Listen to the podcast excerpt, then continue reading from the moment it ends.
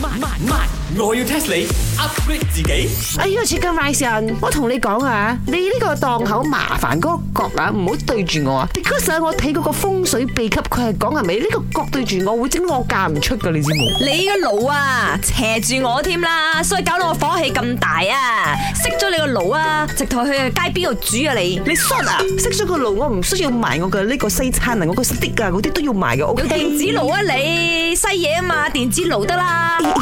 Chicken Rice 啊，你顧你你顧你，你坐喺 corner 嗰度嗰個阿伯啊，我攞住羅庚嗰個啊做咩？佢坐喺嗰度好耐咗咧。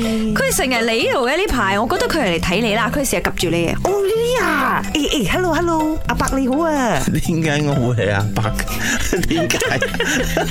我明明唔係阿伯嚟嘅喎。哦哇！哦你着到唐山阿伯古裝咁樣，仲唔係阿伯？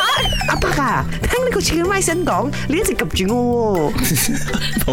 因為我見你嘅樣好似想 想投住香咁， 所以我咪望你兩眼咯。哦，頭炷香，I know。我細細個啊喺 Paris 睇呢個呢咕呢咕新年賽啊，呢個 Andy Lau 同埋呢個 Gigi 亮啊，呢個 Gigi 亮你哋知邊個冇？梁詠琪啊，你 Chicken Rice 成日聽佢嗰首歌代得啦拍得嘅啦得啦，做咩啊仔兒咧？俾你講個字字料咧，我哋已經冇播佢歌一百年啦。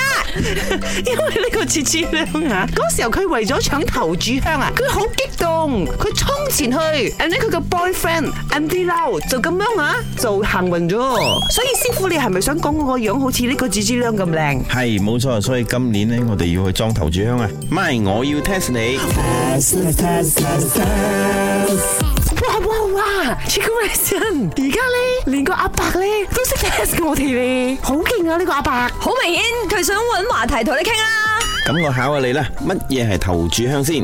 哇！呢個唐山莊嘅阿伯，I already tell you 啊！我喺 Paris 睇呢咕呢咕新年財，芝芝亮係除夕夜零零零零嘅時候去點呢個頭炷香嘅，so 哦除夕夜子時點呢個頭炷香，that's the answer。錯錯錯錯錯錯錯錯到極啊！西餐你唔好扮晒嘢啦，其實音樂嚟嘅啫。佢問我哋咩頭炷香啊嘛，咪就香咯，一支朱古力色嘅，一點之後會出煙嘅，咪就香啫嘛。我意思呢，就係上頭炷香係咩意思？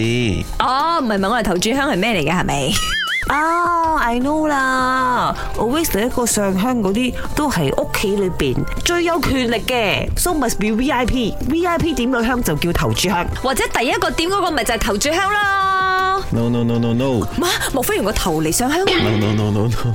你講個 answer 俾我哋知好唔好啊，阿伯？咁第一咧，我唔係阿伯，咁呢個好重要。 係係喎，你叫咩名啊？其實 我叫偉軒大師，OK。咁頭炷香呢，其實就代表你本人喺年初一，即係正月初一點嘅第一炷香，就稱之為頭炷香，而唔係大家所知道呢，零零零零時要衝去寺廟裏邊呢，爭崩頭呢去點嗰個頭炷香叫頭炷香。咁其實頭炷香係對於個人，唔係對於寺院嘅。哦，即係我喺屋企，我喺茶室，格基喺一個祖先前邊，或者係呢一個天神前邊裝嘅第一炷香，就叫做頭炷香啦。冇錯。西餐拎，嗌你唔好咁架蘇啊，唔需要去廟嗰度白領白冷爭嚟爭去咁樣諗住第一個插到支香就係頭炷香啊！加蘇係正常嘅喎，有邊個唔想 one two go 啊？本故事純屬虛構，如有雷同，實屬巧合。星期一至五朝早六四五同埋八點半有。慢慢慢，我要 test 你 upgrade 自己。